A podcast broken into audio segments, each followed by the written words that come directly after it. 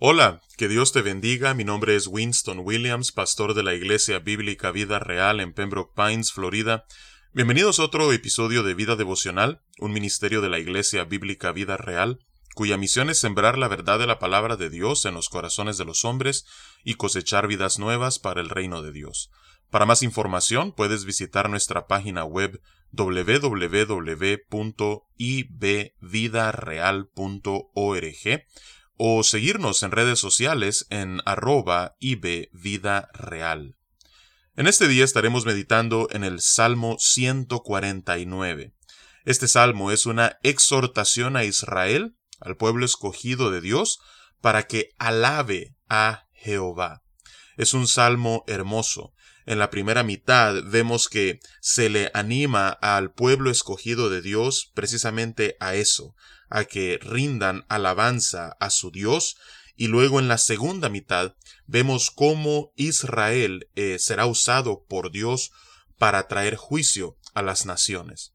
Así es que vamos a darle lectura a este salmo breve de tan solamente nueve versículos y luego meditaremos en su contenido. Dice la palabra de Dios, Cantad a Jehová cántico nuevo, su alabanza sea en la congregación de los santos. Alégrese Israel en su Hacedor, los hijos de Sión se gocen en su Rey. Alaben su nombre con danza, con pandero y arpa a él canten. Porque Jehová tiene contentamiento en su pueblo, hermoseará a los humildes con la salvación. Regocíjense los santos por su gloria, y canten aún sobre sus camas.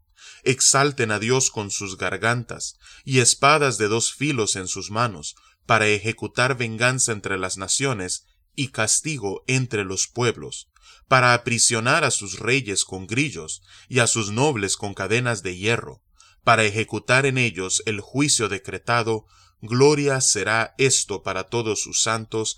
Aleluya. Que Dios bendiga su palabra en este día. Vemos entonces en la primera mitad de este salmo que se le anima al pueblo de Israel a que canten a Jehová.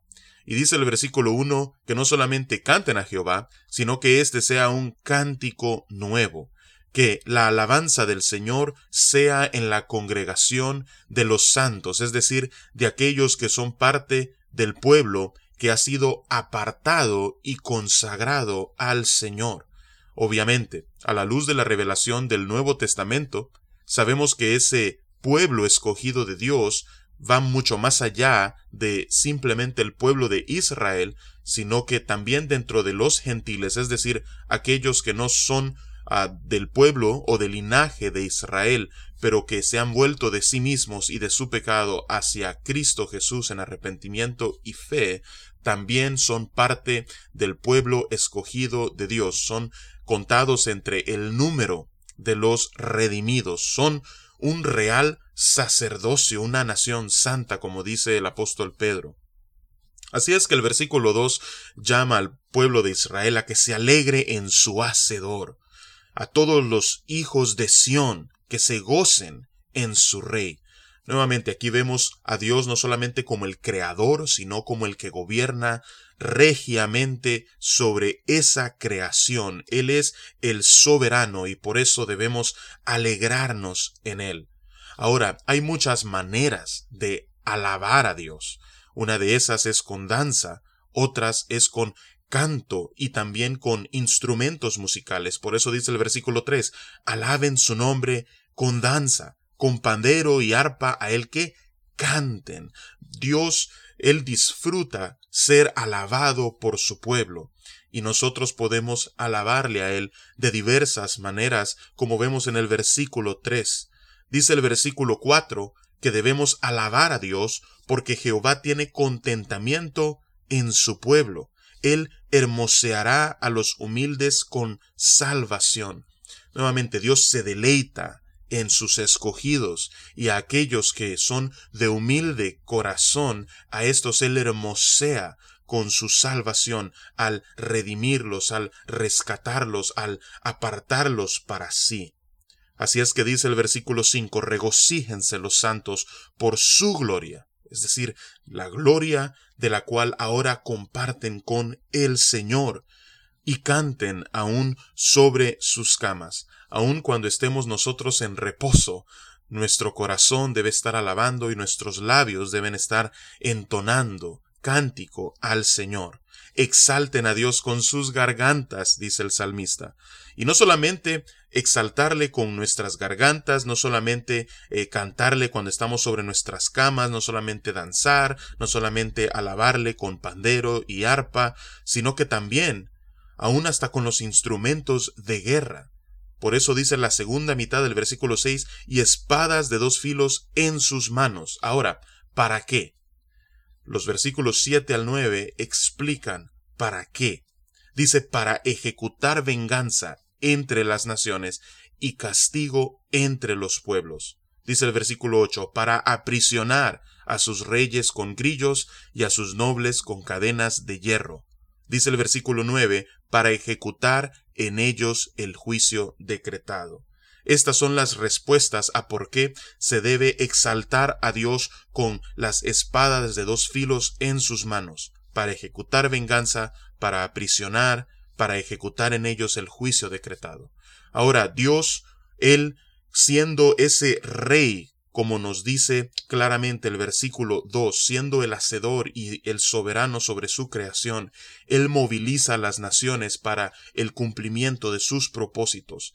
Así como en el Antiguo Testamento vemos que el Señor utilizó a Asiria o a Babilonia para ejecutar juicio sobre Israel, de la misma manera, en el día final, Dios utilizará a su pueblo escogido para ejecutar juicio sobre aquellas naciones que no se rindan a Él, sobre los enemigos del Señor y de su pueblo.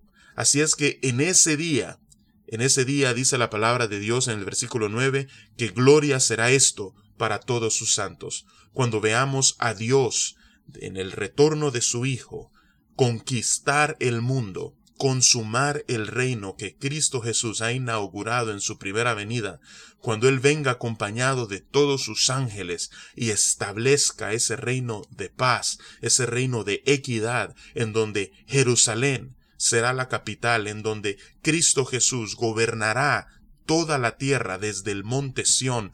Cuando eso ocurra, dice la palabra de Dios que gloria será esto para todos sus santos.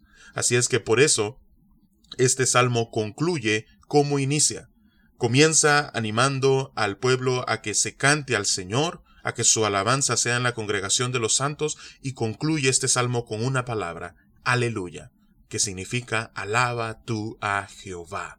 Así es que Dios es digno de ser alabado, no solamente porque Él es nuestro hacedor y nuestro rey, no solamente porque Él es aquel que encuentra contentamiento en su pueblo y hermosea a los humildes, ah, sino que además es Él el que algún día gobernará por medio de la persona de Cristo Jesús sobre esta tierra y cada uno de nosotros cada uno de los santos, los que hemos sido apartados y hoy somos parte de su pueblo, nos gloriaremos en ello, en lo que Dios hará.